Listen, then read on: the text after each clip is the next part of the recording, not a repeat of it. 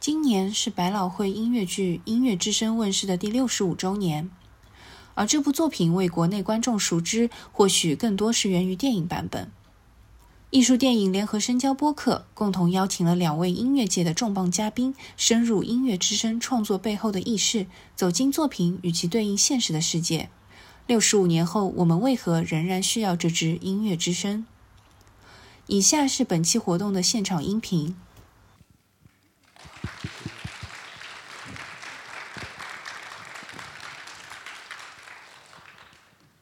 非常感谢大家来到今天的这场分享会。呃，我们知道今年是音乐剧《呃音乐之声》问世的六十五周年。下个月呢，在上海的美琪大戏院也会上演呃这个百老汇原版的《音乐之声》。所以呢，我们今天就借这个契机来聊一聊这部经典的作品，也大家一起来讨论讨论为什么时隔六十五年，我们还要继续看这样的一部作品。然后今天我们也非常高兴的请到了两位嘉宾，呃，首先是我们大家都非常熟悉的作曲家金复载老师，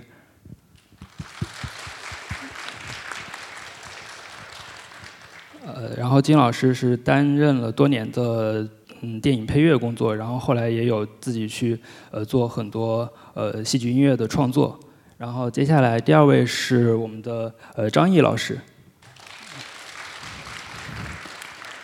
呃，张毅老师也现在是在上海音乐学院任教，然后同时大家感兴趣也可以去搜一下他网上的那个叫张老师说音乐剧这样的一个视频系列，对，所以也是深耕这个领域多年的一位老师。接下来，首先呢，我我们还是从那个《音乐之声》这部片子说起吧。呃，我们知道这个 IP 其实它最早应该追溯到片中的原型，也就是 Maria。这个人物他在一九四九年出版的一部关于他们家族的自传，然后这个自传呢后来被德国的电影人改编成了电影，呃当时是西德，然后在欧洲就大受欢迎，呃之后呢被百老汇的音乐剧制作人相中，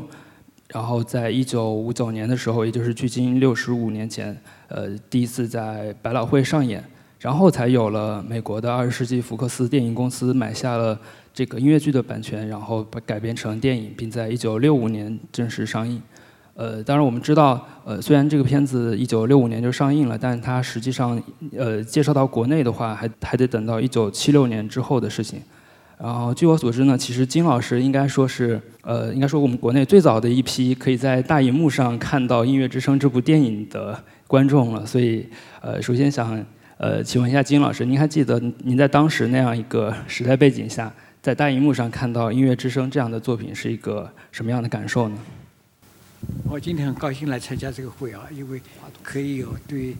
呃整个音乐剧在中国发展的脉络有一个基本回顾啊，有一个基本回顾。我说那个呃音乐剧现在大家有很多观众啊，在我们在中国已经非常火热的一种戏剧形式。特别在上海，啊，我我老是 跟人家说，我说跟外地人说，我说你看音乐剧，你主要到上海来，每时每每天你就可以能够看到音乐剧。而且好像据据他们统计，上海呃好几个剧场，每天晚上都是不同的戏在在上演。对对对，这个呢，在全国好像是比较比较少的有这么个地方啊，比较少。所以呢，但是这个发展是一个过程啊，是一个过程。我们讲那个音乐剧啊，呃，虽然以前我们这个名称，呃，以前我们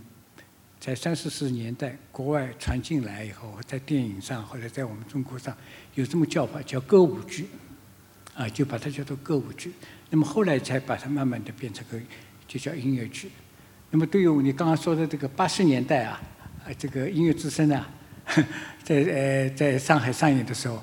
我大概是也是第一次，第一次看到美国正式的叫叫 musical 这么的一个这这样的一个形式，才是从荧幕上看到的啊。这个，呃，我们我我也是搞搞作曲的，是学音乐的，但是我对以前对戏剧戏剧音乐非常喜爱。但是以前戏剧的戏剧音乐是什么呢？那大部分是歌剧，嗯，哦，大部分是歌剧。西方的歌剧或者我们中国的新歌剧啊，还有当然戏曲，就不知道音乐剧怎么回事情。那么是第一次在八十年代在荧幕上看到了这个音乐之声，哎呦，大为惊叹，太好看了，音乐太好听了，戏剧内容也太好了，荧幕非常漂亮，演员非常棒，哦。这个时候就深刻的在我印象中印上了音乐剧这几个字，就特别羡慕，因为像我这个这个所谓的这种八零后，都是在呃那个就是 B 站啊，或者是电视啊上面这种最早还有那种 DVD、那种 VCD 这种里面看到，所以我觉得金老师当时看到这种，哎是是全英文版的吗？呃，全英文有翻译的，有底下底下有翻译，有有，所以就是 Julie Andrews 的那个，哎，就就对，是这个版本，哎，就是这个版本，这个非常惊奇，感觉哎呦，这么一个有有这么个形式啊，哎呀，正好，这个这个，因为大家知道西方的歌剧和和中国的戏曲都是很经典的艺术，但从普及性来说，从大众化来说，跟音乐剧它它是比较古典的。要有一定文化层次的人才能欣赏西方歌剧和中国的古典。你像昆曲也好，啊，你像这个京剧也好，你没有一定的层次，有的时候欣赏文字啊比较古典典雅。但是音乐剧不是这样，从这个这，所以说这个广泛性啊，从广泛性来说，我们音乐剧有这个，人家说音乐剧这个我不知道对不对啊？有三大特点，第一就是它的这个这个这个这个通俗性、现代性和商业性。这个就规定了他的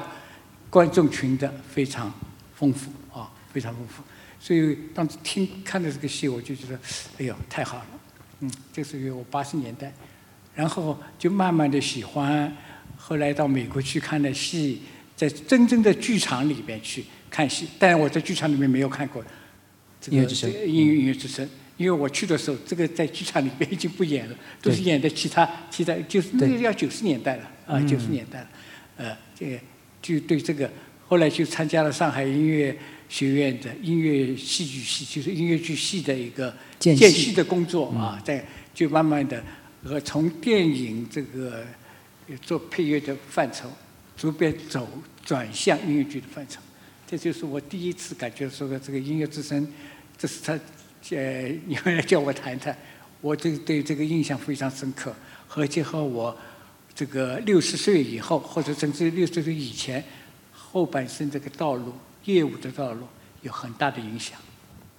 不，其实刚才金老师提到说，音乐剧，嗯，就是当时他看到的是电影。那么后来九十年代到百老汇，可能也不见得能看到。这是我觉得音乐剧最大的魅力所在，就是呃，它是发生在舞台上的一种艺术，所以可能不见得就是我们就像说，哦，我现在想看哪部戏，我到百老汇就一定都能看得到，因为它是有档期的。所以我觉得，嗯，这次咱们能够在上海看到这个舞台版，是一个非常难得的一种机会。而且金老师刚才提到说，叫做通俗性。然后商业性，还有一个是，就是跟着时代的音乐节奏，就就我们说的现代性吧，或者说说时尚性吧，或者时尚性，它永远音乐剧是根据这个时代的发展，因为音乐剧是个综合艺术，综合艺术里边有很多戏剧的部分、音乐的部分，还有舞台表演的部分、美术的部分，这个是永远在跟着时代在发展，而这种发展，它的综合能力在音乐剧里面是最强的。对对，而且这个现在其实最重要的就是，其实一部戏能不能演得好，一部戏能不能。能够真正持续的在百老汇的舞台上或者在舞台上演，一定是它的商业价值。所以我觉得这部戏从从商业性来讲，它也是非常大的一个成功。就是从从这个这个舞台版来讲，包括从电影来讲，它拿了很多那个奥斯卡的奖，然后包括当年的这个这个这个 Julie Andrews 也是非常高的一个拿拿到了一个商业上的报酬，于此就能够红遍整个全球。所以我觉得呃。刚才金老师总结这三个三个呃要素，对于音乐剧来讲是非常重要的。我记得我在在纽约访问学习的时候，那个上他们的那个百老汇音乐剧历史课，然后关于音乐剧最最最有意思的一个定义，我记得很清楚。当时那个那个教授他说，音乐剧一定是代表着当下最最流行的东西。所以我觉得。嗯，当时我还没有没有怎么能够理解这个意思，然后因为我是一三一四年的时候在那儿，然后后来回到国内，然后大家现在很多在座的朋友肯定知道有这个 Hamilton 也好，或者是有很多新的这些音乐元素进入到音乐剧，然后我才想，我才能够再次回忆说，哦，原来其实音乐剧一定代表的是当下最最流行的东西，所以因为现在的年轻人喜欢那个 rap，喜欢这种绕舌，所以把它写进音乐剧。然后在大概八十年代的时候，喜欢那个七八十年代喜欢摇滚，所以那时候摇滚进了音乐剧。那么在音乐之声那个年代的时候，我们在在戏里面听到的这些音乐，就是当年所有的年轻人所喜欢的这些流行的东西。所以理查德·罗杰斯和奥斯海默德二是把它写进了音乐剧里面。所以甚至不甚至再往前追溯一下，音乐剧最早最早的那个一九二七年的那个《Showboat》演艺船，那么。我不知道在座有没有观众知道这部戏或者听过这个叫做《Showboat》。当时其实他们的唱法是有点像轻歌剧的这种唱法。那么为什么会有那个？因为当时的呃这个年轻人，当时的就是整个整个市场上的流行所谓的流行音乐，大家听的都是欧洲的轻歌剧的那个东西，所以杰罗姆·科恩把它写进了音乐剧的这个作曲的风格里面。所以我觉得这个定义是特别好的。就是一定是代表着当下最最流行的东西，所以你去看现在音乐剧是什么样的风格，你就能找得出。OK，现在年轻人喜欢什么？现在的大众普及型什么？而且就像我们刚刚金老师所说的那个，可能歌剧大家觉得门槛比较高，音乐剧就是好像比较通俗易懂一点，尤其是又像是这样的一部音乐剧，是一个我觉得可以把它定义成一个合家欢，就是。大家整个家庭都可以来，爷爷奶奶可以看，爸爸妈妈可以看，小朋友今天特别开心，底下有很多小朋友，然后就是都可以爸爸妈妈带着小朋友一起去看，这是一种合家欢的这种音乐剧的题材。这个这个呃，我们现在听到一个，刚刚你也说了，听到那个呃，说到那个音乐之声啊，这个风格，这个风格就是当时的流行流行风格，也就是。我们说可以说是四十年代、五十年代，对，到到这样这样的一个风格。那个时候，美国的流行音乐呢，还不是这个摇滚，还没还没摇滚还没来。摇滚要到六十六十年代以后，也不是那个到现在的很多那个所谓那个 rap 啊，对也没有。那个时候我们好像我记得啊，我不知道对不对，我记得那个时候整个的我们叫 soundtrack，就是那个基本上就是我们翻译成个这个流行歌了，对，就是那个时候的。那么这个代表了，可以张老师你可以讲讲，你专门研究的啊。那个时候黄金时代的这两位，也就是我们音乐之声的这个编剧和音乐之声的这个作曲，作曲，他所代表了当时的这个音乐风格，好像也说音乐剧的风格。这个是他他的一些特点，也可以介绍介绍。对，我觉得其实呃，罗杰斯和哈姆斯二世是我心目当中非常。非常尊重的，就是非常具爱的一一组创作搭档。那么，其实，在理查·罗杰斯是作曲的，然后汉姆斯二世是作词的。那么，其实，在罗杰斯的整个呃职业生涯过程当中，他还有一位所谓的前任的作词家，不知道大家知道吗？就是理查·罗杰斯的第一任跟他合作的这个这个作词叫做劳伦斯·哈特 （Lawrence Hart）。所以，可能我们大家现在刚刚丁老师提到的那种流行歌，我觉得大家一定知道有一首歌，这歌叫做《My Funny Valentine》。My sweet and Valentine，滴答答滴答答，这首歌就是出自理查罗杰斯，也是这个的作曲家和劳伦斯哈特之手。那么当时他们俩就做了非常早，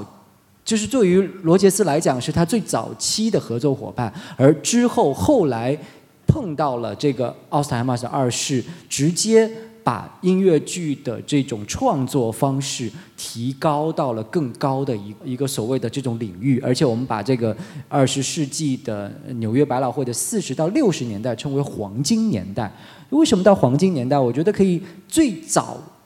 它的这个根是从哪里来的？就是刚才跟大家提到这一九二七年的这个《Showboat》，呃，杰罗姆·科恩的这部戏。那么在二七年之前，大家走进剧场里面能看到什么？看到的是一些呃歌舞表演、杂耍、插科打诨，就是看到的类似像我们现在这种综艺秀。我跟跟人家开玩笑说，那个时候的美国这种综艺秀啊，对你说的这些特点，如果对比一下，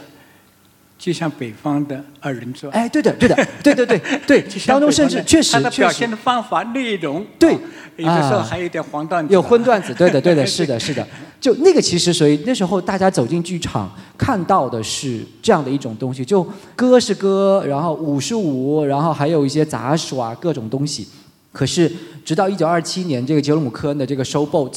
诞生之后，就给美国整个百老汇音乐剧奠定了一个很重要的一个基础，叫做叙事音乐剧，叫做 book musical。那么讲什么故事？当时的这个二七年的这个 Showboat 讲了一个在一艘船上，然后这艘船叫做演艺船，沿着密西西比河，哎，一路开下来，然后船上的三代人都在舞台上进行船船上的表演，可是每个船都会靠岸，都会跟岸上的这些人进行一个生活上的交流。可是就在这部戏当中，他第一次面对的种族问题，面对了婚姻问题，面对了酗酒性的问题，所以。二七年的这个 Showboat，大家观众走进剧场里面看到的已经不是所谓的这种哇天呐，这个这个歌舞杂耍，而是活生生的就是生活当中的这些这些例子。所以 Showboat 在百老汇的音乐剧历史上奠定了非常重要的基础。它有一种很重要的结构，就是我的音乐剧的叙事的方式是应该要在故事，应该要在整个表演过程当中是一种讲故事的方式。我的歌讲故事，我的舞蹈是讲故事。那么二七年之后呢，有一批作曲家就沿着杰伦姆·科恩的这种创作方式，自己不停的在寻找寻找美国音乐剧的应该这条路应该怎么走。所以在当时，杰伦姆·科恩之后，有我们大家非常熟悉的格什温，有大家非常熟悉的科尔波特，然后包括说刚才我们提到的这个理查德·罗杰斯，以及他的第一位跟他合作的作词伙伴叫做劳伦斯·哈特，他们都在寻求这种叙事音乐剧的这种讲故事的方式。叙事音乐剧就是 OK，有一个很简单的这种故事，男呃故事脉络，男女主角怎么样怎么样，可能谈恋爱啦，可能吵架了，就是你能够顺着一个时间时间脉络来了解整个故事的发展，而。这种创作方式到了四十年代，理查罗杰斯这部剧的作曲见到了他的这个这个奥斯卡海马斯的二世的时候，他们俩是一拍即合，觉得哇，就是我我找到了一个真正能够懂我的人，而且当时我记得他们在呃罗杰斯在与第一任合作伙伴在写在创作的时候，是他自己先写的曲子，然后那个劳伦斯哈特再把词填进来。这是他的合作方式，然后当然他们也出现了很多很漂亮的作品，就刚才我们所说的这个《My Fairy Valentine》，或者他们写了那个《Manhattan》等等等等都非常精彩。可是他还是觉得这个不过瘾，他觉得这个这种创作方式好像跟自己的想象当中还是有些区别。可是就当他真正碰到奥斯卡的时候，他真的是觉得找到了这种灵魂上的这种沟通的这个知己。为什么？因为哈姆斯坦先生会先把词写下来，然后罗杰斯看着这个词把它谱曲，他觉得这种方式是最最舒服的这种合作方式，所以这两位合作搭档也就从呃应该是最早的那个 Oklahoma 开始，就一步一步，基本上我们现在每一步都是经典 Oklahoma 也好，然后呃 Carousel 旋转木马，很多金老师当时还在学校有排过 Carousel。然后后来还有包括大家很喜欢的这个南太平洋，包括 Flower Drum Song 这个花鼓歌，然后以及今天这个，这是这部作品是这组创作搭档的最后一部作品，影对也是影响力最大的一部作品啊。对影响最大的一部作品。这个你刚刚说的那个也，代表音乐剧在美国成熟的那个修堡，就是中文翻译叫《演艺船》，嗯，就是一部在密西西比河上一些一些演绎的演绎的人在在船上在嗯创造。这里边有首歌，中国人实际上是很虽然不知道他从哪里来，在这里边有首歌是中国人非常熟悉的五六十年代啊，这个叫《老人和》，是一个黑黑人的歌曲。对啊，这个歌曲，因为这个主要的这个那个时候我们呃解放以后，我们全世界去开这个和平大会啊，就把他请到欧洲去，哪个国家我忘了，去开，开完了以后，这个演员五六五五十年代时候就到中国北京专门演这个歌，所以我们当时在搞，我们的当时我们就不知道音乐是怎么回事。这首歌是很早很早以前我们就就听到的一个一首黑人歌曲，叫《老老人河》啊，这是非常有名的。那么你说刚刚说这个音乐之声是这个风格的古典的音乐的，他们两个人的比较最后的一部戏，对最啊后一部戏。但是我就觉得，真正影响的也是最大的一部戏，啊，最大的一部戏。呃，当然是跟那个原作啊，你刚说的这个原作，他本来这个这个这个故事，这个真人真事，这个原作的真自己的生活经历，这个在反法西斯这个过程当中的奥地利这么一个一个一个一个经历有关。但是这个这个是一个原因，另外一个原因呢，整个从戏剧上来说，你说古典这个戏剧它的这个呃整个戏剧结构，它的人物塑造，它的这个戏剧动作，它的音乐和戏剧的完美的这种结合，嗯，啊，都是都是有关的。呃，我们我们这里大家，我不知道有没有看过，因为你们看过的肯定电影我这也也有看过的啊，而且虽然没有看过，但是小朋友时候大家都会唱里面的这个哆来咪这样的对这样的歌啊，呃，还有雪绒花这样个里里面的这个为什么会这么流传？这个为什么有这个？这个和整个戏剧有关啊。我们等一下也可以讲一讲这个戏剧的人物塑造和音乐之间的关系，也可以讲一讲电影版和剧场版里边的安排有什么不同的安排方式啊。好，那既然金老师提到这里了，那么接下来我们就来看一下，呃，音乐之声它在音乐剧和电影两个版本是不同的，是如何不同的呈现的。那首先就麻烦放一下音乐之声。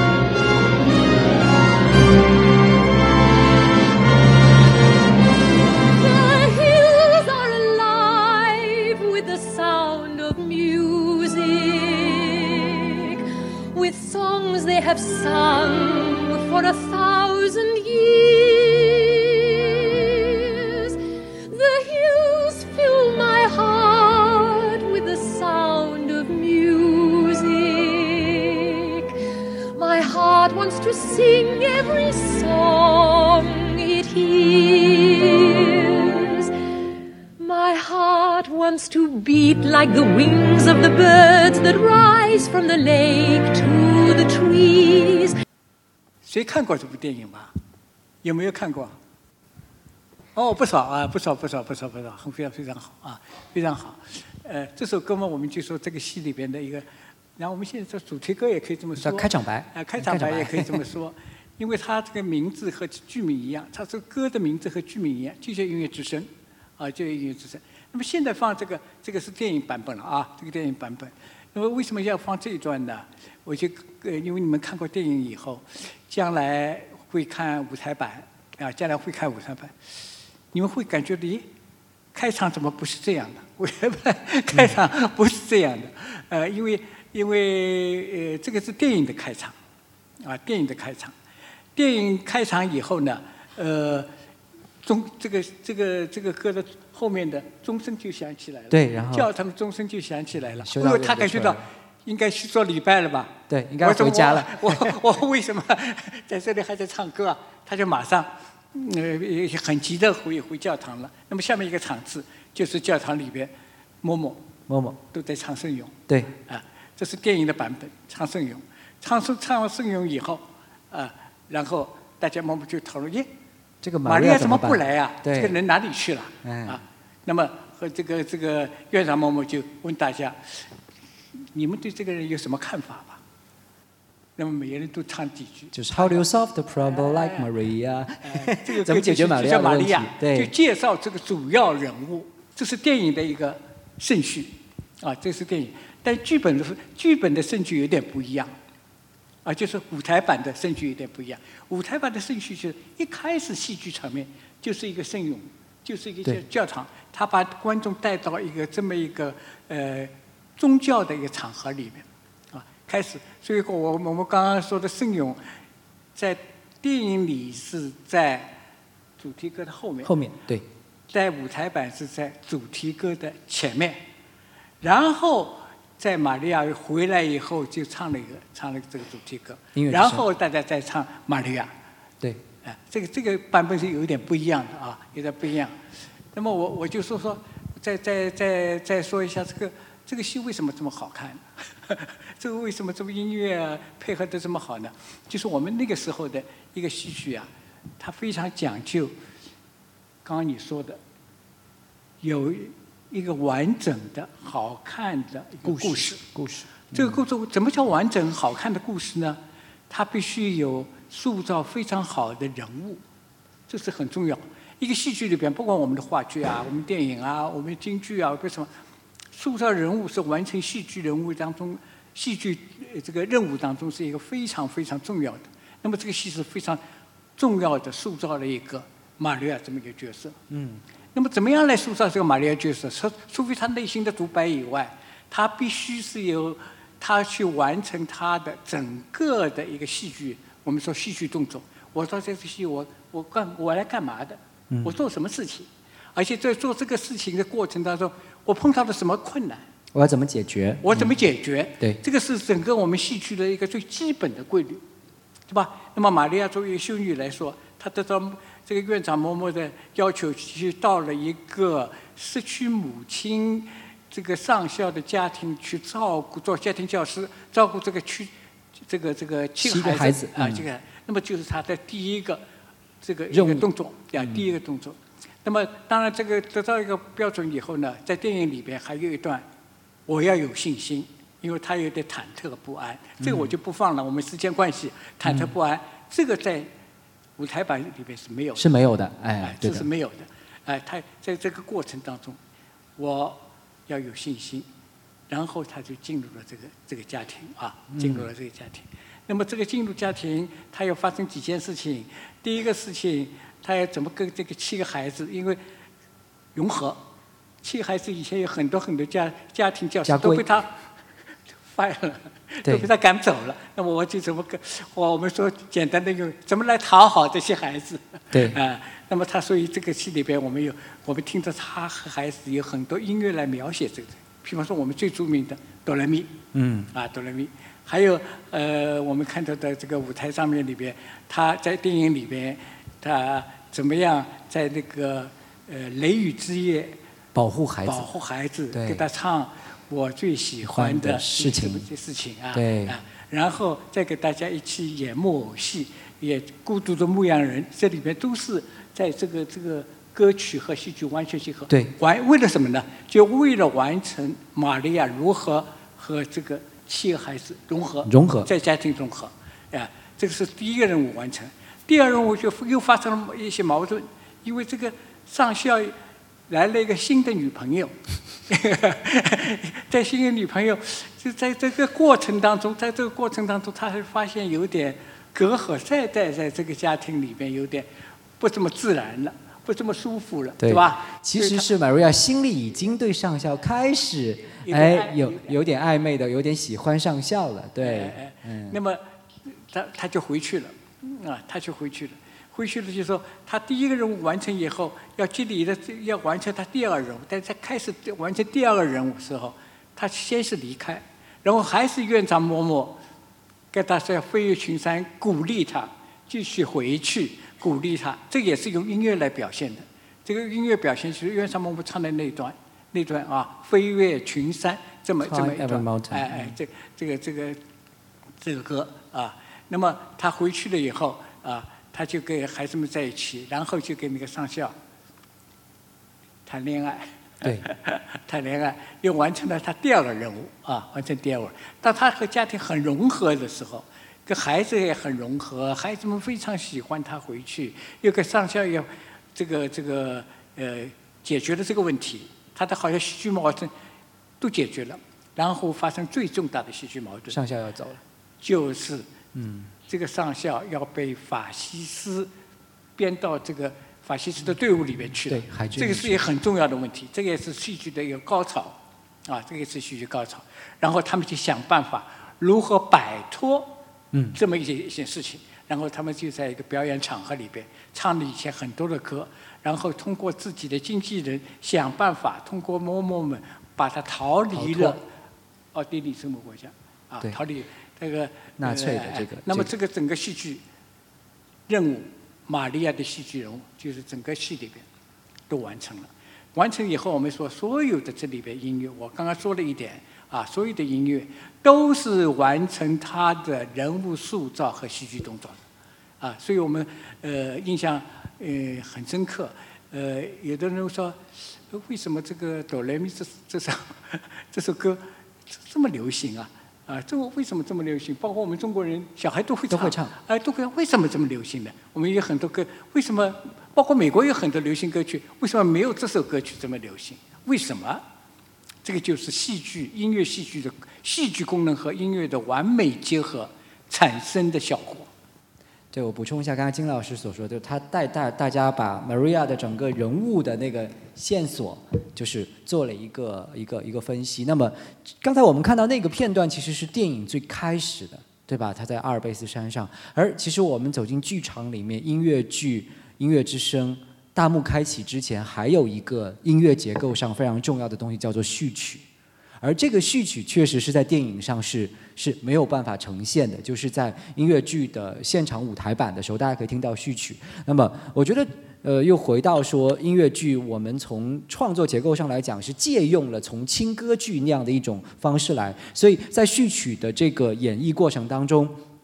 大家可以听到什么？听到很多首这些歌曲的动机，例如说有音乐之声，然后有 My Favorite Thing，然后有 Do Re Mi，有有 Sixteen Going Seventeen 等等，所有的这些歌曲都会串烧在一个序曲的演出过程当中。所以这个我觉得也是舞台版跟电影版当中很不一样的地方，就是对于观众来讲，我走进剧场，好，我我序曲响起的时候就就觉得哦，这个我听过，那个也听过，那个听过。当然，这个对我们来讲是一是一部相对来讲比较熟悉的音乐剧的作品。但如果是一部全新的音乐剧作品的话，这个这个时候其实就是作曲家去埋伏笔的地方，就是哎。我这个动机是不是能够让大家记得住？我这个东西是不是能够大家就是听完看完后面的这些歌曲之后，能够想起我在序曲当中其实也用过这个动机。所以其实，在舞台版本当中，在舞台的舞台版本当中，前面就是第一幕开场之前有一个序曲，那么第二幕的开场之前也有一个。有有也有一个所谓的这种第二幕的开场曲，所以这个对于观众来讲是再次拉近了与这这这部剧当中音乐的这种距离感，就是觉得 OK，我听到了这个动机，我待会儿可能就在接下来的这些这些呃故事发展过程当中，能够再次去深化，或再次能够能够引起我的共鸣。所以我觉得这个电影版和那个舞台版还是完全不一样的。我觉得要不我们好像还准备了其他的，我们可以再看一下。好的，那那麻烦再放一下哆来咪吧。All right, everybody, over here. What are we going to do? Let's think of something to sing for the Baroness when she comes. Father doesn't like us to sing. Well, perhaps we can change his mind.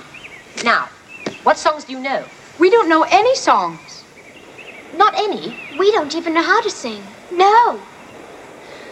Well, let's not lose any time. You must learn. But how?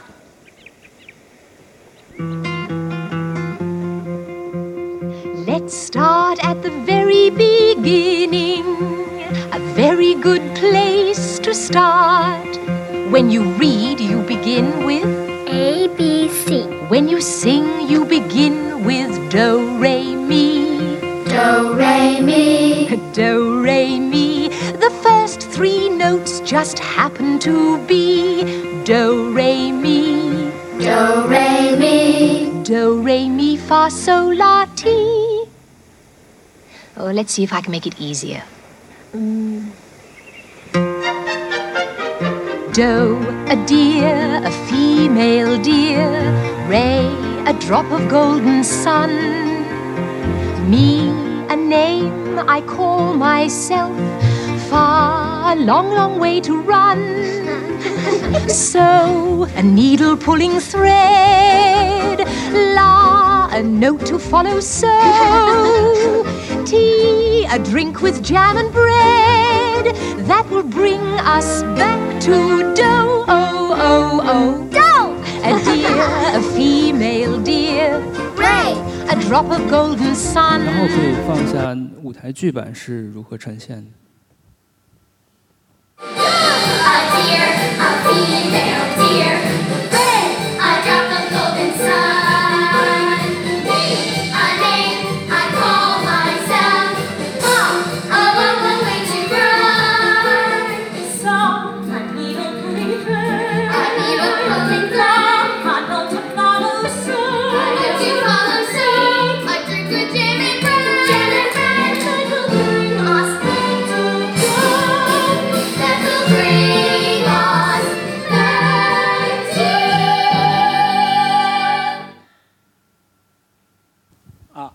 这个歌大家一定很熟悉啊。这个歌结果我刚刚已经说了一句，它巧妙就巧妙在七个孩子，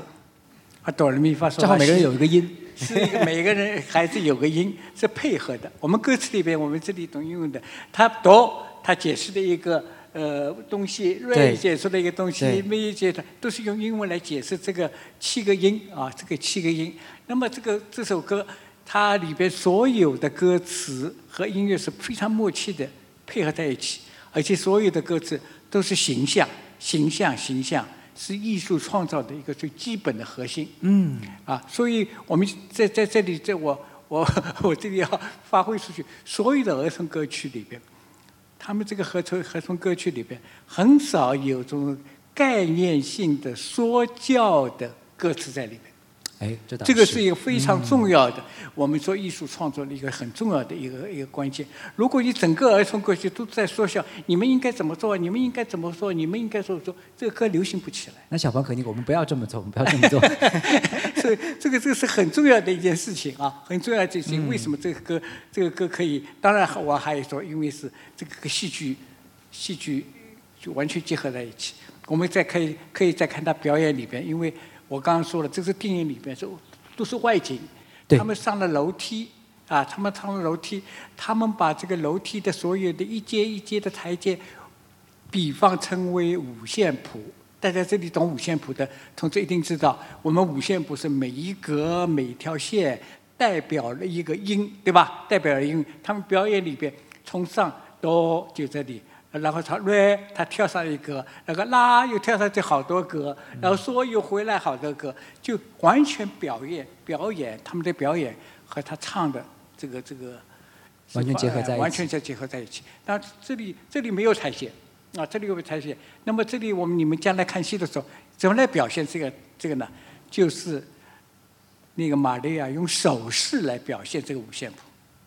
哆来咪哆咪哆咪，他用手势来表现这个五线谱，这个也是可以他一个表现方法。我们说电影的表现方法和舞台表现方法，这里要有一个呃为什么会会这么做？为什么这个是在电影里面是可以这样？因为我们说电影是靠剪辑，是靠镜头组结的。它的外景和内景是跳进跳出，是蒙太奇人物是蒙太奇，嗯来来来做做这样的，所以它的镜头应用的非常灵活，它的场景非常开阔，所以这首歌它是放在郊外，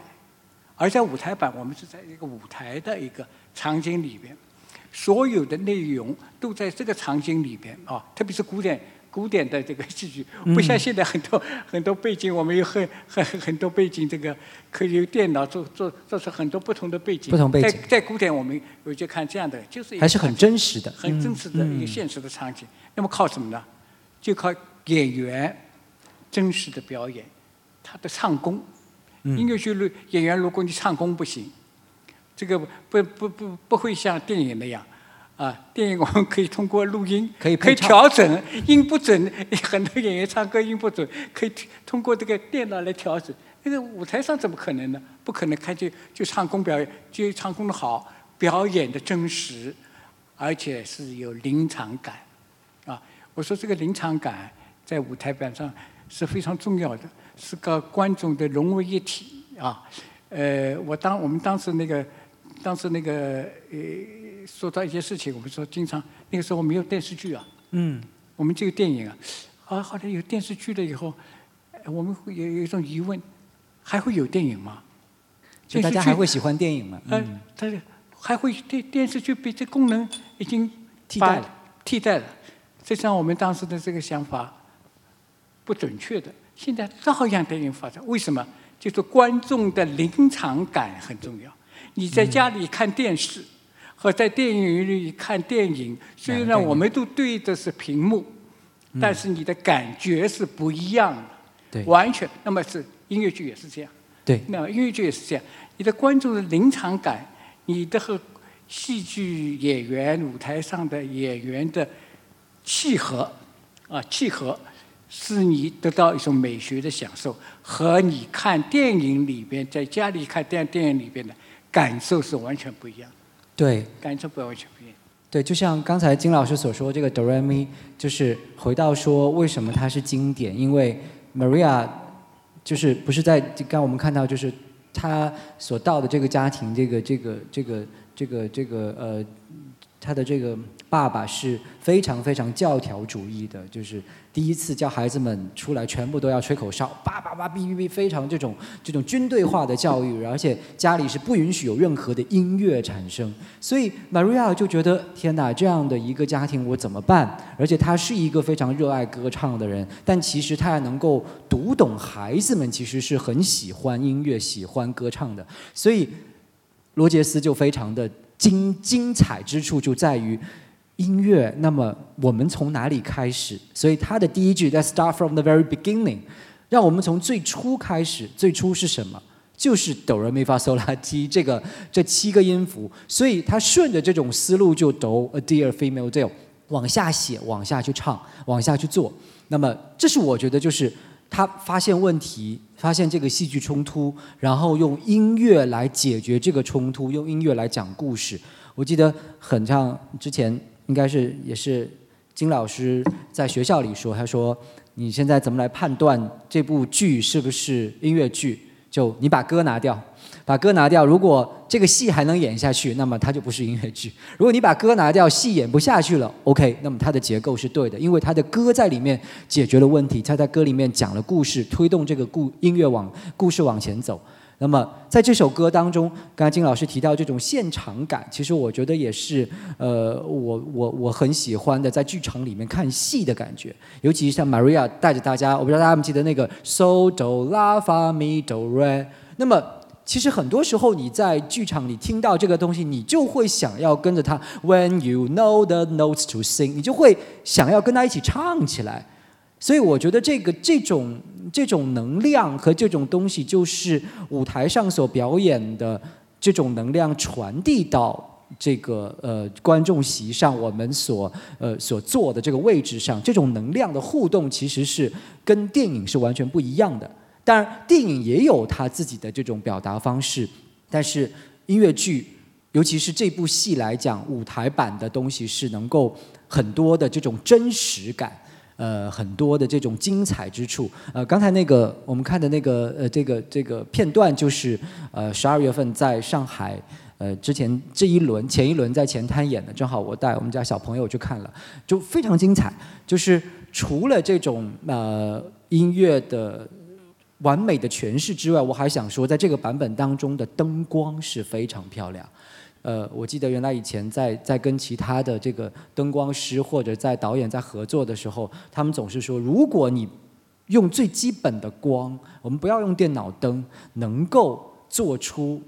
最真实的东西，就是最棒的。因为就是用最简单的灯光来表达出这些呃音乐或者是这个故事所在的这个戏剧的情境。我记得当中，如果大家有机会再看一次，或者是还没看的观众，请一定要去看这部戏当中第二幕当中教堂的那个那个灯。我记得非常清楚，就是它后面现在其实都会用 LED，就是像这东西，就是辅助。LED 现在都这个没有办法，这都是辅助。但是在这个过程当中，它的灯光跟后面的 LED 是完美的结合在一起，感觉就是夕阳西下，你一点不会觉得我是在看戏，感觉就是我就是身临其境的在这个教堂里面去感受这个过程。所以我觉得舞台版很多的魅力就在于它每一个场景。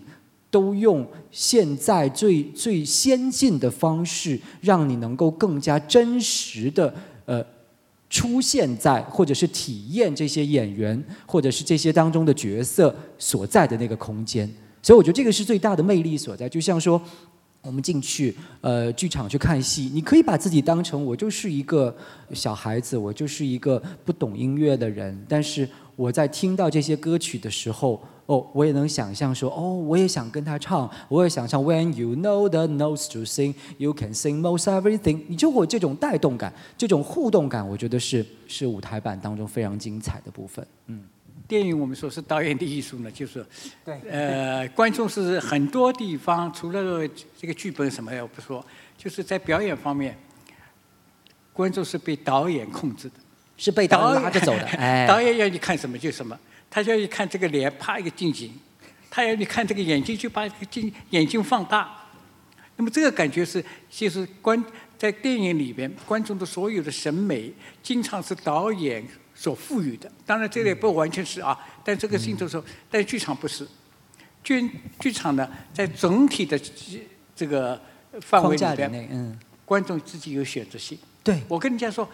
我我我我这个女主女主演不灵，我不要看，我看我我自己看边上一个也可以，对对吧？我看这个楼梯很漂亮，哎，这个楼梯不错。对对对对对对。这个孩子七个孩子，我觉得哪个孩子最可爱？对。这完全可以有选择，有观众的自，所以说这个临场感和选择性是剧场艺术一个灵魂。当然，这个灵魂是还是在这个所有的剧本和导演的一个这个框架框架里边，但是它的灵活性要大得多。就说，所以我们看电影和看呃舞台到看舞台版，我们心情会是完全不一样，他的审美也可以完全是不一样。对，但是就是完全不同。就像如果大家走进剧场去看那个刚才那个《The Sound of Music》，就是虽然。当然，这个这个是我觉得有一说一。虽然说它的 LED 也是阿尔卑斯山，也是怎么样，但是你从整个眼睛的这种感光体验，肯定还是不如刚才电影版里面那种哇鸟瞰阿尔卑斯山的朱利安就是站在那样的一个感觉。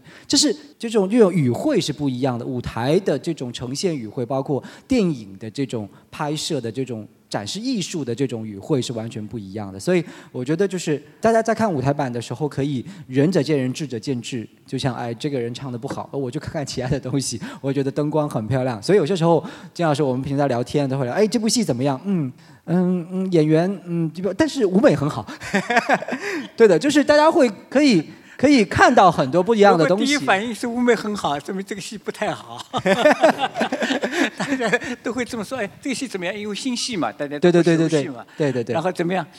呃，我觉得哎，舞美蛮好的，舞美花了很多。对。那么你的注意，所以就是被舞美所吸引。对，而不在观众，不在演员身上，对对，不在这个音，这个这个戏的戏剧情节啊，或者这个音乐身上。但有些也会哇，这个演员唱的很好，哎呀，要是那个能够再怎么样就更好了。所以很多时候其实是一种，就是个人的这种感受。所以我觉得这也是一种魅力所在，就是你在现场的时候能够完全不同的体会。然后我是非常鼓励大家，就是走进现场去看，就是这种沉浸式的这种体验，然后带。代入感确实是非常精彩的一部分。嗯，这样的戏在古典这些戏剧，我们在戏剧呃场景当中，我们基本上还建立在嗯所谓戏剧当中第四堵墙。对，第四堵墙就是在演员和观众之间有演员有前面有一堵墙，他本身跟观众是在现场是不交流的。对，我们说是第四堵墙，舞台不是三面墙嘛，它前面还有一堵墙啊。那么现在我们很多音乐剧已经就把这个打破了，打破了。我们说沉浸式音乐剧，呃，演员就到观众边上，观众的做法和那个以前也不也不像这样的做法了啊，也可能在舞台上或者演员在舞表演的时候在观众之间，那么这这是从现代剧场的一种这个怎么说呢？哎，这是感谢的。那么在这这个音乐之声，它基本上还建立在第四堵墙的表演的方式上。是吧？但是他也有他自己魅力。他所有的那些故事一定要完整，音乐表演演员的基本功一定要扎实。对啊，一定要唱功也好，演演员也好啊，表演也好，一定要非常能够打动观众的心情啊。这个对是而且就是在这部戏当中，就是刚刚又提到我们所谓的这个四十到六十年的这种黄金年代，这个 Maria 的这种唱法，包括说那个院长嬷嬷的唱法，都是音乐剧呃演唱过程当中的一种叫做 legged 的唱法，就相对来讲是借鉴了古典美声的这种演唱方式。那么呃，其实我也总是呃，我想我觉得金老师应该也同意这个说法，就是音乐剧没有所谓的这种。某一种固定的唱法，是角色需要你用什么，这个角色是什么，那么你就要用什么什么样的方式来唱。就像如果今天我拿到了一个角色是要去演呃 Phantom in the Christine，那你一定就是美声，因为他在里面就是一个歌剧演员。那么如果我今天我拿到了一个是要去《阿依达》里面的这个公主，那么她的这个呃这个创作的整个过程是一种摇滚的方式，那么你就必须用摇滚。然后如果拿到那个《Rent》里面的那个咪咪的角色，那你也必须是摇滚。所以就是没有这种特定的唱法，但是呢，在这部剧当中，我们还是可以听到相对来讲比较古典的这种唱法，而且这个这种唱法，其实在音乐剧的教教学过程当中是最最基础的。最最基础的一种方式，对于女生来讲，对于男生来讲，这种传统的古典美声的这种呃这种呃学习和教学，对于演员来讲是非常重要的。所以我们在舞台上看到的这个 Maria 也好，或者是院长嬷嬷刚才提到的那首《Climb Every Mountain》，非常非常高的这个音，那么就需要有很扎实的古典美声的这种训练技术，你才能够在舞台上，才就所谓的这个这个人物才能立得住，就唱才不会被人家挑毛病，觉得说啊这个人唱的不准啊，这个人唱唱跑偏了，或者这个人唱呲掉了。所以我觉得这部戏当中也是非常经典的黄金年代的这种音乐风格，从唱法上来讲，也是比较追求于这种从轻歌剧借鉴过来的这种方式。嗯，那要不我们可以放一下这一段，就是克莱攀越群山这一段，哪一段？就是攀越群山，攀越群山哦，Climb Every Mountain，哦，可以，我们可以听默默那段有吧？对，默默那一段，嗯。这就是玛利亚回去以后，看到他他这个家里家里回回着去以后，嗯，默默对他再再次鼓励，然后感觉到你不要怕怕任何困难，所以这个歌的题目就叫翻越群山。群山因为有很多困难嘛，你要一定要翻越它。好，请放一下。i'm every mountain, search high and low, follow every byway, every path you know. Climb every mountain, ford every stream, follow every rainbow till you find your dream, a dream that will need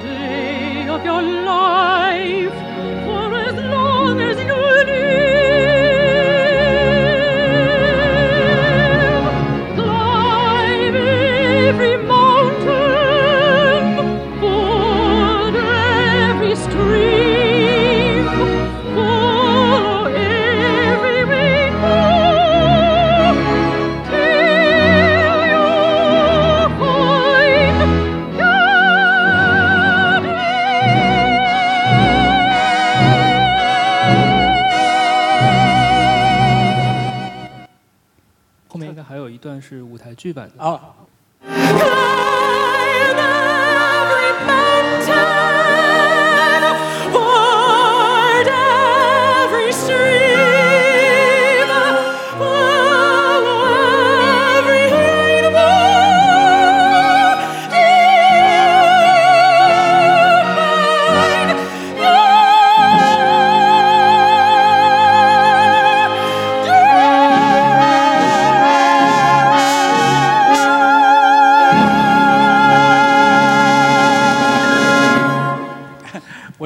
听啊这个舞台版，这个女的，我觉得比电影里唱的还好。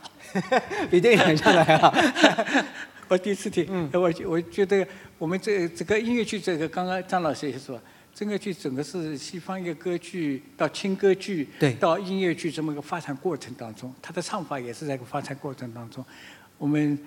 把那个时候把现在很多这样的个带有轻音乐风格的女高音的 legit，对吧？对这个 legit，对哎，这样这样。现在我们听到很多的，因为我们现在已经音乐发展的很多呃流行流行音乐、jazz 音乐、rap，对，所以我们就很多我们现在女生大部分可能你们会听到一种讲法叫 bat，bat 的意思就是带子的意思，就是英语当带子，就是用胸腔。呃，胸声呃和和用雄声的关系啊，用用用用这样的一个声音来唱，这个很粗、很旷啊，很喊啊，很喊。那么这个是和这个我个这个音乐的发展风格，呃，和演唱的风格是匹配的这样的一个风格当中。对但是现在有很多戏也不完全都用爵士方法，也很多戏也不完全用那个这个。，但其实真正的这种 belting 的唱法也不是喊，哎哎哎，人家也是有有有所谓的这种，一定要是要混着去、嗯去唱 belting，而不是就真正的喊。就是我就总是跟学生说，我说你们这样能够喊，就这节课喊完，那百老汇的那些演员这一个礼拜要演八场，七天要演八场，他哪里能够喊？所以也是这种，哪怕是 belting 的唱法，也是要、要有有特殊的这种训练才能够演唱出来。因为，这这种唱法一定是跟那个演员本身的民族特性有关系。我们看到美国的很多音乐剧的发展，因为它是跟流行音乐关系，有黑人音乐音乐的对这个这个这个发展过程当中，那么黑人这些女演员的这种她的天然条件。和我们中国人是很不一样的，但中国也很少有这样的一个条件，你一定要去模仿他这样的一个唱法，有的是是嗯效果不不太好，效果不太好效果不太好。所以这个东西一定是做，如果我们从整体来看，我们音乐剧有各式各样的表现方法，但是基本的方法和你这个剧本和你这个音乐风格要去人物，嗯，要非常贴合，来去采采用一些特殊的表现方法，而不是跟风，一定要是现在是一定要一定要来现在一定要这么唱哎，一定要一定要这么唱不是这么意思啊，绝对不是这么意思。对，而且就是我刚才不是讲到这个修女某某，突然脑子里面闪过另外一个也是音乐剧，当然大家可能有知道，也是电影那个《修女也疯狂》。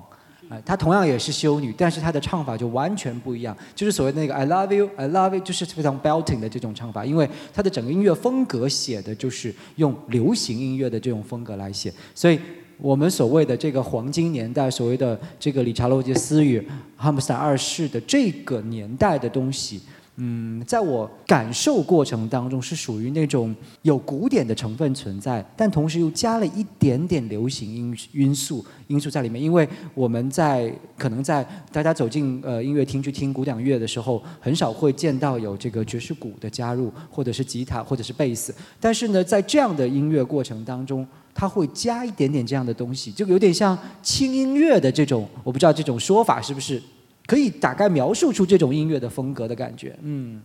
那这个这个就是音乐的风格，刚刚我们说和唱有关系，对吧？对是没问题。和乐队的编配有关系。对，和呃那很个配置大关系，。对，我们现在听的这个音乐之声，我们这个呃电影里的音乐之声的乐队，它基本上是一个管弦乐队。管弦乐，那么这个管弦乐的来源就是轻轻歌剧的来源，啊，我们以前看过的这个呃，我们叫蝙蝠啊，我们这蝙蝠那对。那个那个那个轻那个轻歌剧啊，蝙蝠那那些那些从歌剧发展到轻歌剧，然后再发展到音乐剧，它的音乐的脉络是这么渐渐的发展过来的，所以这个时候这个时代的配器音乐配器方法基本上就是管弦乐队的方法。对对，和六十年代以后，爵士音乐、流行音乐，我们现在看到的大部分的音乐剧的伴奏，就变成了鼓、四大件。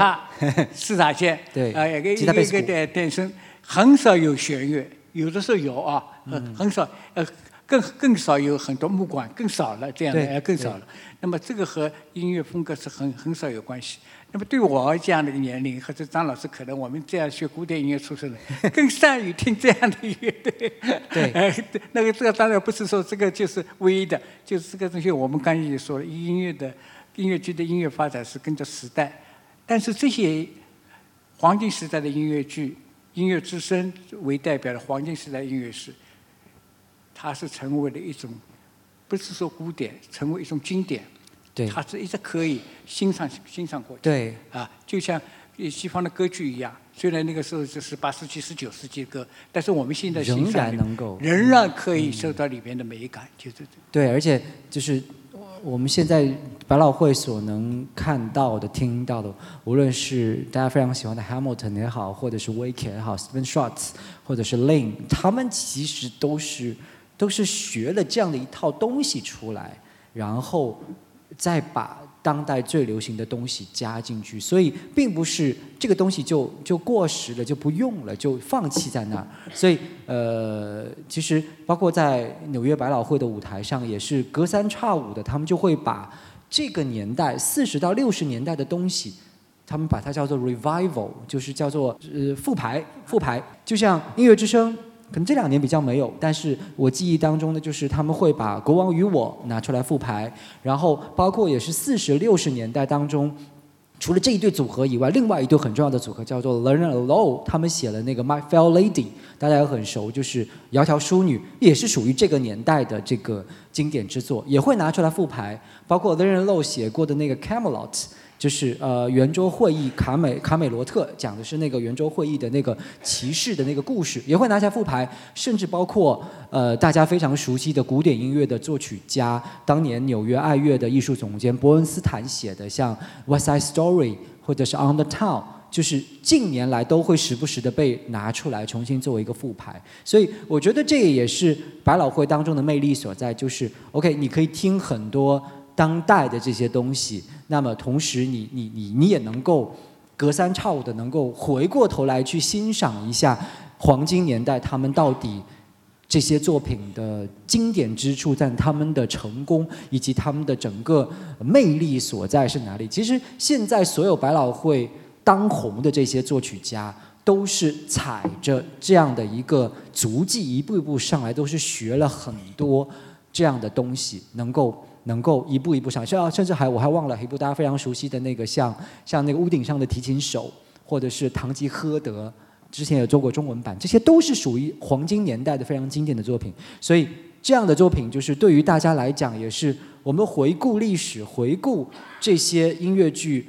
在四十六十年代所能呈现的样子，然后。嗯，我们在剧场里面能够欣赏得到，所以我也特别喜欢，就是当一个哇一个弦乐队拉出来的时候，跟你一支提琴和，而且现在现在很多音乐剧为了成本的控制，都是用那个 track，都是用那个呃，甚至可能都没有没有现场乐队，都是放的那个伴奏带，对，然后呃。就卡拉 OK 对，然后确实实话说，那个听感，尤其是那种，就我觉得金老师肯定也是跟我同样感觉，就是那种尤其电声也就算了，但那种弦乐出来就觉得让你觉得很假。所以，但我觉得就是音乐剧其实最开始所有的演出的状态都是要现场乐队，包括说现在大家在百老汇的舞台上看到的都是现场乐队，哪怕它再怎么小，再怎么小，都会是有一个有一个乐池，然后至少呃十个人以下吧。至少会有个这样的一个乐乐手存在，嗯，我我们这个可可能是老观念啊，感觉音乐剧不用现场乐队，好像是不专业。所以其实他们的整个传统 应该都都是要现场乐队不管你是大乐队还是小乐队，嗯哪怕你从头到尾一个钢琴，嗯但是也是要有现场的。对这是我我我我从个人来给观众提出了一个要求，对不对？看这个音乐剧究竟是不是专业，和这个伴奏很有关系。对，我们说我们以前的京剧啊、昆曲啊，我们伴奏乐队这个也很简单，一把金胡，一个笛子和几样乐器，但是必须是现场，对，这个是一个最基本的。因为为什么呢？临场感。我再说这个临场感，对对对对对我们不要制作人强加于演员给观众的信息，对一定是要临场感，这个是很重要。哪怕你唱歌临场的感，有些小失误有些有失误，哎对的对的对的音乐的伴奏有点配合的不默契，对这都没有关系，嗯完全不是问题。嗯，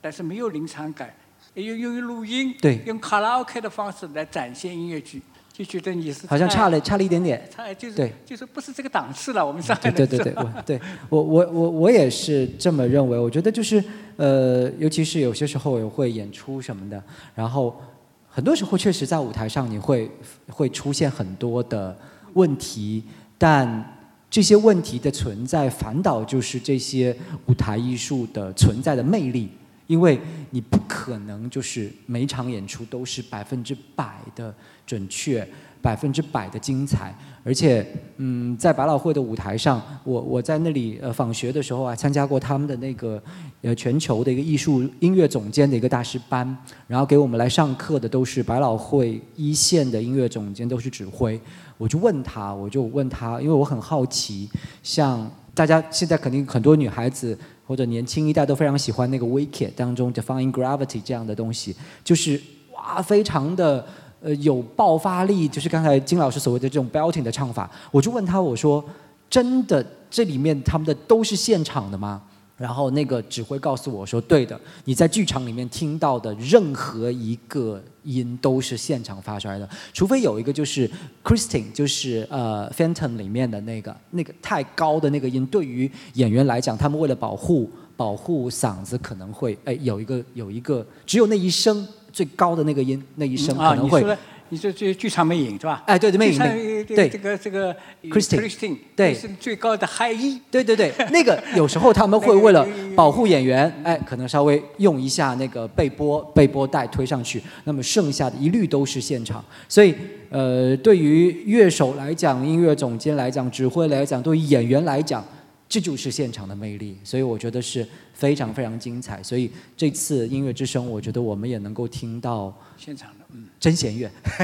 真弦乐、真木管，然后哎这个真所有的那这个乐器。是这个是真的很重要。对真的很重要。舞台表现不能不能靠靠完全做出来的。那么我去看电影好了，对吧？嗯，电影里面做的更完美了，音准、乐队的丰满，已经都做好了都做好的都好的，都是很好的，都是对。尤其现在啊，这个那个时候这个电影还没有电脑了。那个没有，现在是更好更好了，有电脑了有电脑更更更容易做做做了你所要达到的，所以现场感是进剧场的第一要求，对演员和对音响、对舞美和对观众的体验，现场临场感是非常非常重要的一件事情。而且哪怕是当中小小的失误，也没有关系。就像我原来古典弹钢琴的，然后你真的实话说，我不可能在任何一个音乐会上都是百分之百的，也肯定会错，而且很好玩。前两天的展开就是现在不是那个斯坦威有一块功能是能够把原来以前的那些所有的录音。把它分解到当场的现在斯坦威上面，他们的 Spiro 那种最最高级一种等级的钢琴，大家有有空可以去看一下展开。然后鲁宾斯坦弹的肖邦的波兰舞曲，然后他那天在那里播的时候，真的我就听到了错音，但是它仍然存在，因为它仍然是一个非常经典的这种波兰舞曲的诠释。所以有些小小的瑕疵，也就证明了它是一个现场是一个活的东西，是一个它的魅力所在。所以我觉得蛮有意思的，嗯。那个我们再放一下那个我最喜我两个不同的剧场和那个音乐不同的，呃，这个和和舞台版不同的，或者我们说《孤独的牧羊人》这个画面现场和那个电影不同，有吗？好的，好的。好好，你那也有，我们可以看一下。Well, now, when anything bothers me and I'm feeling unhappy, I just try and think of nice things. What kind, kind of things? things? Oh, well, let me see. Nice things. Daffodils. Green meadows. Skies full of stars.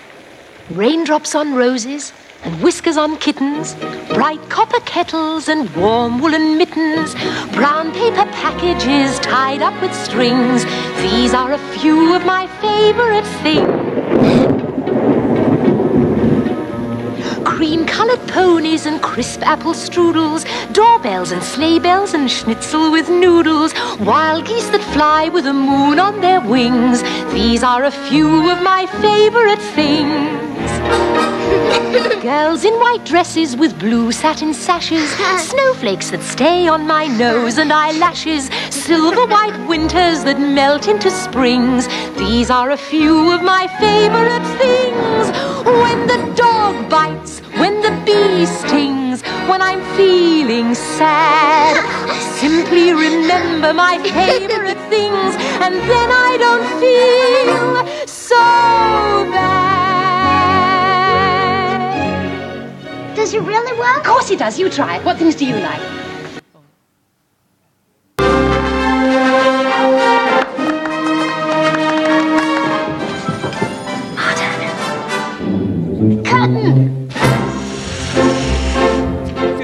But High on a hill was a lonely goat herd, lay, hoodlay, hoodlay, Loud was the voice of the lonely goat herd, lay, hoodlay, hoodloo. Folks in a town that was quite remote heard, lay, hoodlay, hoodlay, Lusty and clear from the goat herd's throat, herd lay, hoodlay, hoodloo. Oh, oh, lady, oh, hoodlay,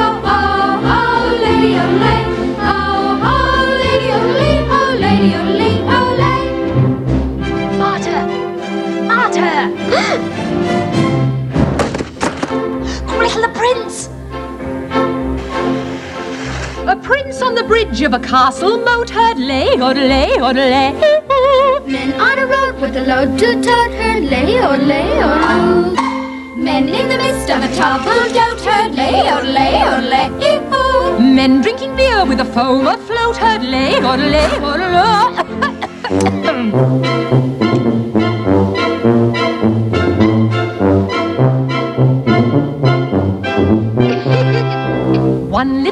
in a pale pink coat heard lay, odelay, odelay. She yodeled back to the lonely goat herd, lay, oh, lay, oh, Soon her mamma with a gleaming load heard lay, odelay, odelay. Ooh, what a duet for a girl and goat herd lay, odelay, odelay.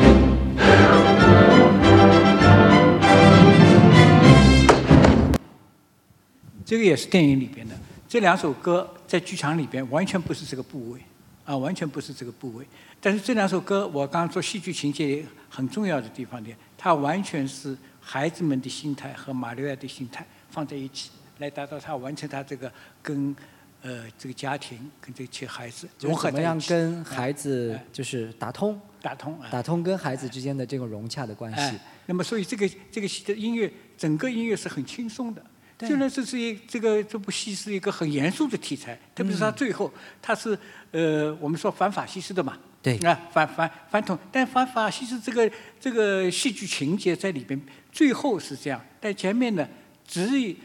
不是很主要，不是讲这个，主要不在讲这个东西，对吧？只是完成了最后融合了以后，他们逃离了法西斯的这个魔掌嘛，就离开了嘛。因为只是就是所谓来讲，我们可以把它理解成是 Maria 最后需要解决的一个问题嗯。啊，最后需要解决，而不这是说这个对对，不是说我我是我是要朝着地方这个地方去的，哎，所以这个这个反法西的题题材可以搞得如此轻松，如此融合，这是吸引观众的一个非常重大的，对吧？这个这个提出拿我们来说是非常正能量的，对 这是一个正能量的一个题材，对吧？但是可以搞得如此的呃扣人心扉，呃，这个受到这么多欢迎，能够这个演呃一直到现在也成为欢在经典，到现在到我们中国来放还可以呃这么受欢迎，因为到我们我我不知道这个戏到到上海来是不是在这个整个中国的市场里面它是比较后面的，因为我前面我听到我我听到其他人说，哎呀，我到天津去看呃，这个音乐之声啊，我在什么地方看音乐之，是不是这个我就不知道啊。但是有这么多的市场，我说我当时我问一个呃音乐戏剧的专家满心眼啊，就这，嗯嗯，他说我特意从太原我到天津来看，我说如何啊？哎呀。好看啊！好看他也不至于 小年轻了，他也五十几岁，专门研究音乐戏剧理论，包括音乐剧，他说好看。所以这个戏剧，我我我说明一个问题：这个戏就是不管古典的，只要戏剧好、利用好、表演好、音乐好，它一定有流传、有观众，对啊，这是没有问题的。好，那那请现场观众如果有关于音乐剧或者是关于电影《音乐之声》电影本身有想对两位老师提问我，们今天的讲座也很合家欢，有很多小朋友，然后有很多呃中年人，然后很多年轻的。好，哦大家可以踊跃的哎，那举手边有一。位观众，嗯，各位老师很好，我很感谢今天这个讲座，我觉得对我非常的有收获。然后我想可能有两个小问题想要问一下两位老师，嗯、我尽量简单的简述一下。第一个就是我想知道老师觉得，包括嗯、我们现在能看到的这个经典的音乐之声电影版，它对于我们音乐之声这个音乐剧能够有这么多次复排，这么多次表现的呃在舞台上再重映的机会，是不是一个就是就是它是一个很积极、很正面的影响，就是也是因为这个电影这么经典了，所以可能我们很多，就是其实我们的年龄也和这个电影就差的比较大了，就是也会有机会再想要了解一下这个比较经典的音乐剧，就是，呃，一些比较优秀的电影是不是对，是不是对一些经典音乐剧的一种就是文化延续的一种好的好的帮助。然后还有第二个小问题是，就比如说我们去年二三年的时候也在上海看到了，就是《剧院魅影》这个音乐剧的中文版本，就是说想也想请您谈一谈，您觉得在嗯、其其他语言市场，比如说中文市场，它有一些本地语言填词的版本，是不是也是对一些经典音乐剧能够被更多的观众所认识到的一种积极的影响啊？谢谢老师。呃，我觉得是电影的传播途径，在我嗯，在我想象当中，一定是比舞台版要更更广。而且就像说，金老师是大概八十年代初看到了这个呃电影版的《音乐之声》，然后我是在初中、高中的时候看到，然后嗯，我们刚才提到说音乐剧的魅力是现场，但是现场是有局限的，因为现场只能当下。就像说，哪怕你再怎么样，在你的 Phantom 也要再怎么精彩，包括全世界演出时间最长的那个的 Fantastic，就是呃异想天开，它也都是局限，就是我必须到纽约，必须到百老汇才能看得到，而。这些非常棒的音乐剧的作品，后来都改编成了或者翻拍成所谓的歌舞片。那么，它绝对是极大的呃推动或者是宣传了这部剧，让大家更多的呃人了解，而且对于我们中国观众来讲，一定是我觉得甚至是百分之八十九十都是因为看到了这个电影才知道说哦。原来这个东西是由音乐剧改编过来的。我记得很多年前，那个《七木人生》也做了一个这个的中文版。我们的那个毕业优秀毕业生党云威在里面演的就是中国版的那个 Maria。然后记得他还跟我说，他说：“哎呀，你知道吗，张老师，很多人到到第一次，在我们脑袋里面就觉得这个《孤独美人》就是要有木偶呀。”他说：“为什么看不到木偶戏呢？”他就觉得这是一个假的，他觉得我看的是一个假的，是不对的。所以其实这个就是完全两个不同的一个版本。所以在我看来，我觉得电影版任何一部音乐剧有电影版的这种产生，都是对于这部戏的宣传是有非常好的一个。作用，包括它可以普及到世界任何一个地方，包括现在我们大家非常熟悉的那个 Disney 的东西，很多都是哦，我看到了这个电影，而且很多时候他们都是有现在这种商业模式上来讲，都是哦，我电影大获成功了，好，我把它做成音乐剧，所以。我我个人理解，我觉得电影是非常好的一个传播的途径，对于这些呃舞台版的这个音乐剧来讲，所以就像《音乐之声》，然后包括那个年黄金年代的这个刚才提到的那个《南太平洋》，包括说大家非常喜欢的这个《My Fair Lady》，呃，窈窕淑女，然后甚至到后来的，包括说呃屋顶上的提琴手，然后包括说在概念音乐剧当中，像那种 cabaret。舞厅，呃，然后我们甚至当代的这些很多东西都有这个舞台这种电影版，包括像 Steven Sondheim 的那个 Sweeney Todd，然后包括 Into the Woods，呃，那个那个理发师陶德这种恐怖题材，Into the Woods 拜访森林都有电影版的产生，那无疑绝对是对音乐剧。这这部戏来讲是一个很好的这种普及和让更多的人知道，但是就是前面我们和金老师所聊到的，他的表达方式是不一样的，他他的这种艺术的表达表达手段是不一样的，所以有可能就是你在舞台版当中看到的是这样，那么在电影版当中看到的是那样，我觉得都是它存在的一种方式。嗯，这个呃呃音乐剧变成了电影啊，嗯，大部分都是在剧场里已经嗯比较很成功了，成功了，对对，呃比较成功了，然后把它改编成功电影啊，这是大部分是的啊，大部分是的。嗯，那么就在美国，你改编成电影以后，改音乐剧改编成电影以后，也有成功的和不怎么成功的，也有不怎么成功啊。对。这个区别在哪里呢？就是我刚刚一直在说，电影语言和舞台语言在表现方式上是不一样的。嗯呃，是不一样的。所以改编的好坏，如果我们光从这个剧场很好看，你把它拍成个舞台纪录片，嗯，那就不怎么好看，对，那就不会这么好看。一定要把它成为电影的语言。呃，所以我当时就看了很多的，我就觉得真正拍的好的，那《音乐之声》是一部，这是没有问题的啊啊，还有那个芝加哥，芝加哥，芝加哥芝加哥是舞台剧把它改编成功，第一比较成功，因为它是完全人物，呃和舞台过程是一个电影语言，对。啊，电影语言，《悲惨世界》啊，《悲惨世界》还可以。我我我比较挑剔啊，悲惨世悲惨世还可以，呃，不是这么难看，哎、对。呃，还可以。所以我说这个就是，如果我们的这个从一般的在宣传来说，那这个舞台剧，我做个舞台纪录片，我把它拍拍下来，宣传宣传也是可以的。对但从艺术来说，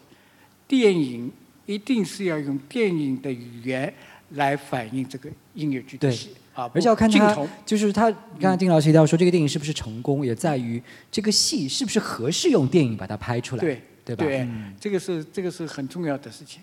第二个问题是关于中文版。中文版的 Phantom 对吧？Phantom 或者是现在的这些国外的戏做中文版，啊，呃，我们现在上海上海做的那个太多太多。呃，剧剧剧场美，呃，这是剧场美影吧？有有呃那个呃 Phantom 去年已经演过一轮了，呃而包括现在有很多，而且呃不单单是呃西区百老汇的，然后估计现在很多朋友都知道，包括现在现在做了很多韩国的戏做这个中文版，呃，我觉得某种程度上来讲，这是一个很好的普及音乐剧的方式，因为呃对于我们来讲，中文一定是最最最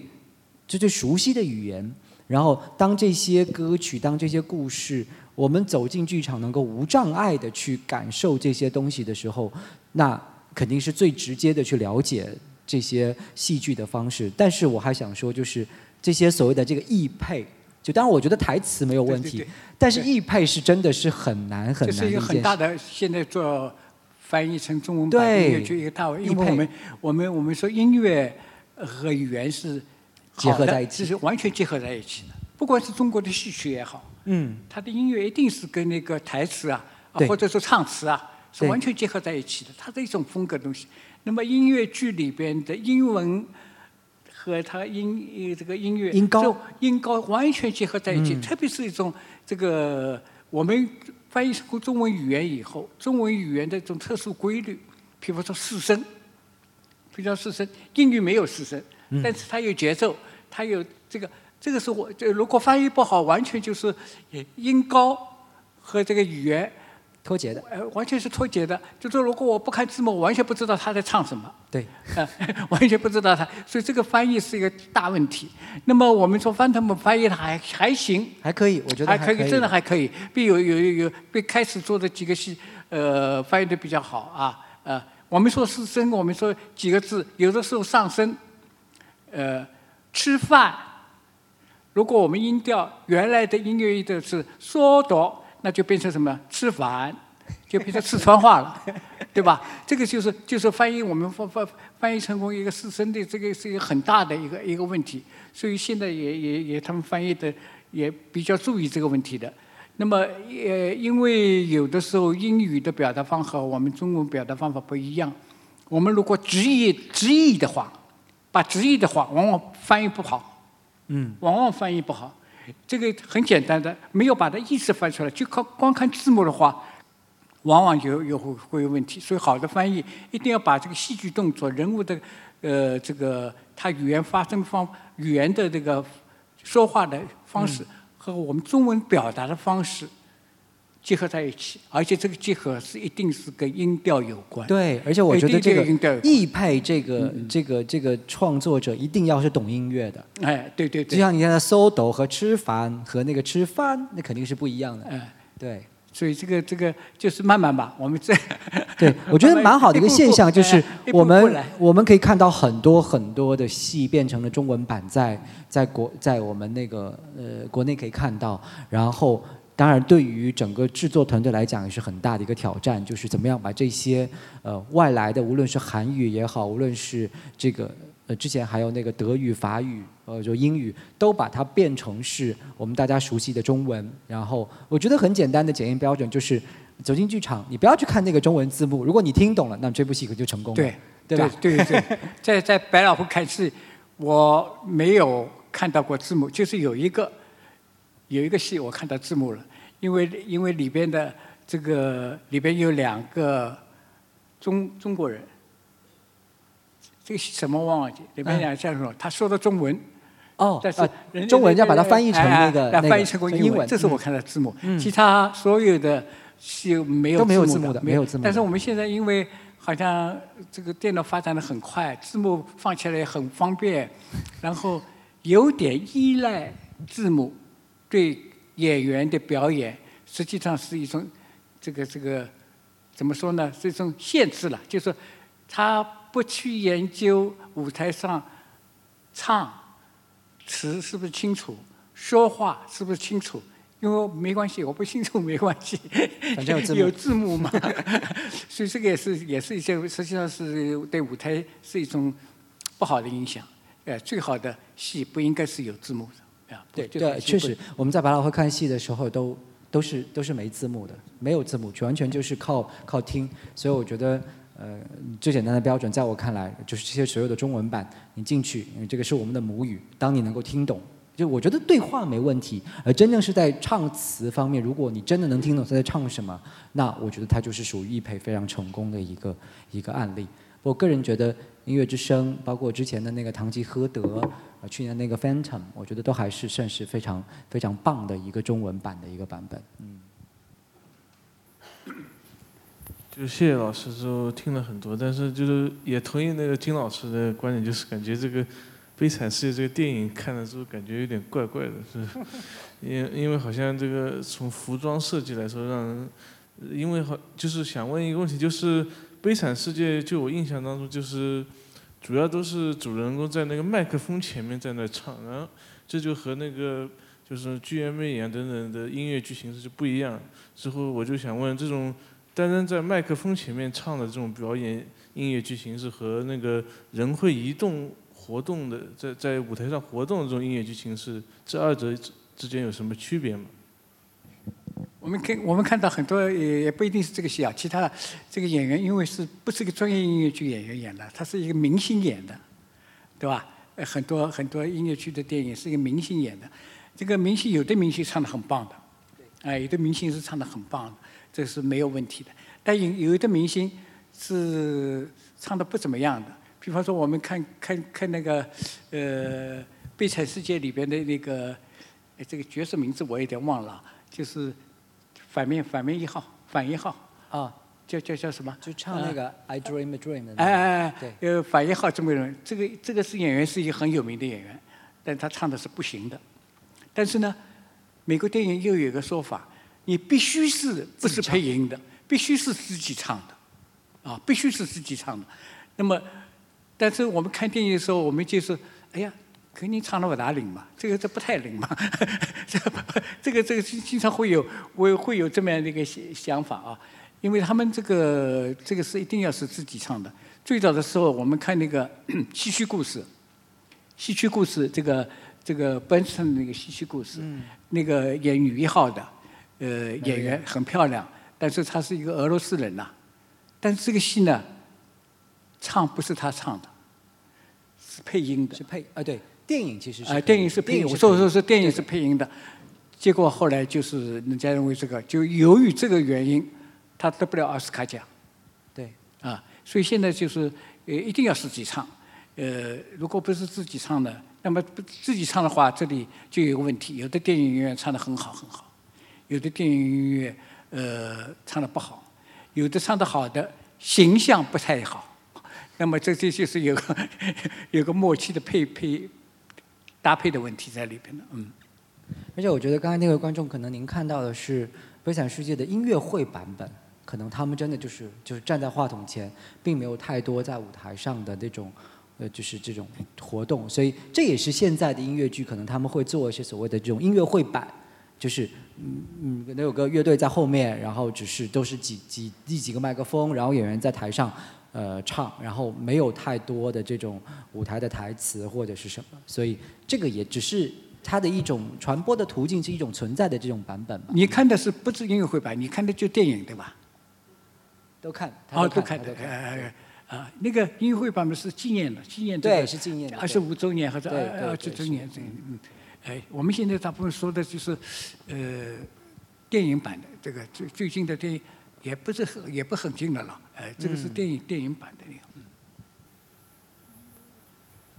好，谢谢呃三位老师今天的分享。呃，我想请问一个问题是这样子的，就是我个人是话剧和音乐剧都会看，所以我会我在呃两个都看的情况下，我会感觉音乐剧在故事也就是剧情的波澜上面会没有话剧给人那么深的印象。然后，所以我想问一下，就是音乐剧在故事性这个上面的取舍这件事情。因为因为我感觉很多的，尤其是呃像法剧，它的故事真的非常的平淡，主要是以歌曲和舞台表现力取胜的。但是我认为它作为一个呃就是以剧目的形式出现在舞台上，故事性好像又应该是它必须的。所以我想问一下这件事情。对他觉得是话剧似乎就是冲突更多，然后就戏剧性的东西故事性更强，然后呃，当然，我就刚才包括前面那个他们提到的这种法剧，呃，就是当然法国音乐剧其实是有它自己的这种创作模式。而且我们现在包括今天在聊到这个黄金年代，四十到六十年代，大家会觉得故事性很强，它可以这么走。而现在，嗯，音乐剧发展到到二十一世纪，有就是就是百花齐放了，所以现在包有很多出现这种叫做叫做 song through，就是从头到尾我没有什么台词，呃，我就是歌。我就是歌一首一首一首接着，包括去年刚刚演完的那一轮的那个 Last Five Years，我个人也非常喜欢。过去五年一首一首歌，没有太多的这个台词，和包括大家很喜欢的法国的那个呃那个嗯就是巴黎圣母院，也是就是一首一首歌，然后加非常漂亮的那个舞美，所以我觉得这是一种就是作曲家就想要这么表达。创作人就想这么表达，所以他就希望用歌曲、用舞美，呃来说事儿。而且，呃，法国这些音乐剧的创作模式，包括说他们，我们甚至我讲到金老师刚才提到的这种商业模式，跟呃百老汇是不一样的。就像刚才那个那个那个巴黎圣母院，它都是最早先先推出这种所谓的这种 EP，就是这种唱片。我把唱片请这些流行歌手把这个唱片先唱出来，然后啊引起就是所有人都都趋之若鹜，觉得太好听了，好，然后我再来出这个舞台版，然后让大家来买票。其实某种程度就有点像听演唱会。呃，包括说最近我们正在也刚刚演过的那个中文版的那个摇滚莫扎特，也都是属于这种这种从头唱到尾，并没有太多的这个台词，所以这个只是在我看来只是音乐剧在它创作过程当中它的一种表表现形式，它可能决定我想用这种方式来来来做，而其实，在四十年代六呃六十年代这种黄金年代音乐剧，它的故事性还是很强，包括这部戏当中他想讨论的东西，包括说我刚才提及的这个年代黄金年代的像南太平洋，他想要表达的东西，包括说屋顶上的提琴手，他的东西，他的故事的深度和他的这种冲突感，我觉得还是存在的，而是在于真正是呃创作这些。这些剧的这个创作主创团队、作词、作曲、编剧，他们想要用哪一种方式来来来说这个故事，可能是取决于这个方面。呃，你你这个问题其实他这个问题提的很好的。我在开始的时候讲，同样是戏剧、话剧和音乐戏剧，为什么不一样？音乐剧它主要是靠音乐来推动戏剧发展。那么这里有一个问题。话剧它主要是用语言、台词来推动戏剧的发展。那么这里有个时间的问题。同样，我跟你讲一句话，你回答我一句话，我用讲话的方式和我们演唱的方式，这个时间概念是不是完全不一样？哪怕现在也很快很快的用 rap 的方式，哒哒哒哒哒哒哒哒哒哒哒哒哒哒哒哒哒哒，用这样的方式。听得清听不清那是另外一回事。情这个方式和话剧的演员的自由处理的对白，是不是时间概念是不一样的？这是第一个不一样。第二，在话剧里边，我们主要听到的是对白，主要听到的是对白，推动戏剧发展主要是对白。而在音乐剧里边，我们主要听到的是演员的内心抒发。包括我们刚刚听的音乐剧，哎呀，我在大自然里边啊，怎么？你在话剧里边就不可能，玛利亚上来一个对着观众啊，我在大，这也有啊，也有在古典的歌剧里边也有啊。哦，呃，或者我我说我说我说呃，像哆来咪这样的一个歌，这个歌词很简单，很很很好，很简单，但是变成了一个歌曲以后，它就变成了一个大的篇幅。如果这个词我们没有音乐，我们完全用对白来体现。完全不是这么回事情了，就完全不是为不会不会讲话是这样讲的啊？谁谁谁对白是这样讲话的？不会的。但是音音乐来比你必须是要用音乐的语言，包括这个音乐语言是跟台词语言放在结合在一起的。所以这样以后，它表达方式和它的时间占用量就会产生在戏剧情节的复杂性里边，音乐剧的戏剧情节不如话剧那么复杂。所以我们那个时候基本上有一个基本概念啊，就音乐剧很难搞悬疑剧，因为太复杂。因为因为悬疑剧是跌宕起伏，人物感情一句一句，如果全部用音乐剧来表现，那个戏要长的不得了，对吧？因为长的不，而且而且也没有悬疑了，而且也没有这个悬疑的感觉就不够了。所以应该我们严格意义上的音乐剧的表达方法。它是用音乐、演唱、乐队来体现整个戏剧的一个大环境、人物的戏剧动作。当然，它里边的剧情部分复杂程度是远远不如话剧的，是远远不如。当我们去改编一个很著名的话剧的时候，要把里边的很多场景都删掉、删减。啊，比方说我们改编《日出》，我们改编《原野》。啊，包括你刚刚说的《悲惨世界》，嗯这么个这这么一个或大大部头小说，把它看，我们一定要把这里面精精炼的东西抽出来。那么这样来抒发剧情的时候，如果我们完全不知道这部戏是怎么回事情，我们开始的时候也许看不大懂。但是因为它是一个著名的戏曲，已经有了很大很大的社会影响，大部分都知道啊，莱万昂是谁。大部分人知道那个的 cadet 是谁，大那么就知道哦，我就是看他怎么表现的剧情，因为剧情对我在这里面不是重要的，而是什么？什么重要的？表达人物和剧情的方式是重要的，所以这个类是完全不同的两种戏剧类型。所以在于创作者，就是我要做什么样的一个取舍？就像说很多时候有这个，包括这个也是音乐之声最早就是也是有一个那个。那个电影，然后又是怎么样怎么样，最后挪到这种不同的版本，所以我觉得一个故事的本身肯定是有很多很多的冲突，然后只是不同的舞台艺术来表达它的方式会是不一样的。嗯，